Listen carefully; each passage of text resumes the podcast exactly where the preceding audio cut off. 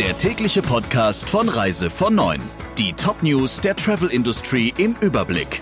In 15 Sekunden geht's los. Drei-Sterne-Restaurant, Fünf-Sterne-Hotel, Sechs-Sterne-Schutz. Wenn Ihre Kunden das Beste wollen, legen Sie jetzt eins drauf. Empfehlen Sie Medical Protect Plus, das 6-Sterne-Service-Paket der URV. Jetzt informieren unter urv.de slash Sterneschutz. Ich bin Jennifer Hess. Einen schönen guten Morgen. Der Lufthansa-Konzern kündigt das Abkommen mit Condor über Zubringerdienste. Zu Juni wird der langjährige Deal aufgekündigt, der es Condor erlaubt, Zubringerflüge mit Lufthansa über die eigenen Vertriebskanäle zu vermarkten.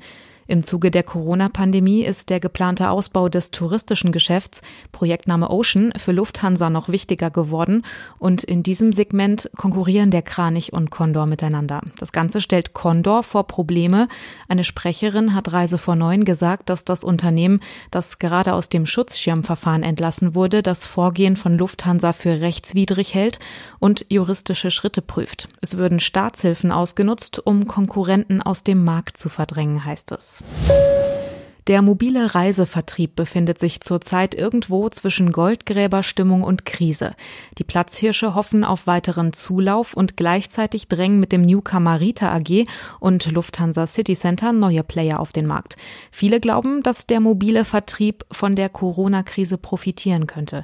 Diese Hoffnung basiert im Grunde auf einer einzigen Story. Bis sich der Reisemarkt wieder erholt hat, werden viele Büros dicht machen, Mitarbeiter entlassen oder den Inhabern werden ihre stationären Büros zu kostspielig. Diese Menschen bilden sozusagen den Pool, aus dem die mobilen Vertriebssysteme neue Verkäufer werben und damit auch ihre Position gegenüber den Veranstaltern stärken wollen. Kataloge bleiben für Reisebüros wichtig.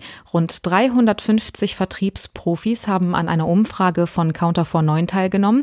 70 Prozent sagen, dass Kataloge für die Beratungs- und Verkaufstätigkeiten wichtig oder sogar sehr wichtig sind. Gut, die Hälfte der Büros hat aber Verständnis dafür, wenn die Veranstalter die Katalogproduktion wegen der Corona-Pandemie vorübergehend einstellen.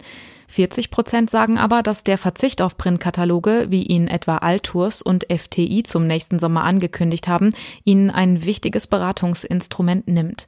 Gut ein Viertel sagt, dass die Kunden das Fehlen der Kataloge nicht akzeptieren. Viele Reisebüro-Mitarbeiter differenzieren bei der Relevanz von Katalogen aber auch zwischen den Reisearten. 86 Prozent halten sie zum Beispiel bei Rundreisen für wichtig, 72 Prozent für Hotelinformationen. Wie zu erwarten war, zeichnet auch die November-Auswertung ein katastrophales Bild im TATS Reisebüro Spiegel.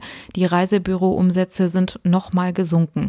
Der Gesamtumsatz liegt 92 Prozent niedriger als im Vorjahresmonat.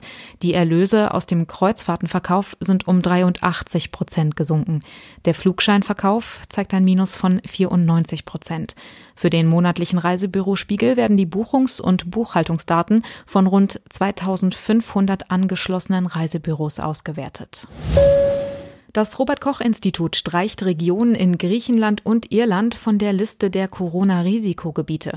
Das gilt für Mittelgriechenland mit den Inseln Euböa und Skyros und die Region Epirus im Nordwesten des Landes und auch für den Südosten Irlands. In Estland und Finnland wird die Liste dagegen ausgeweitet.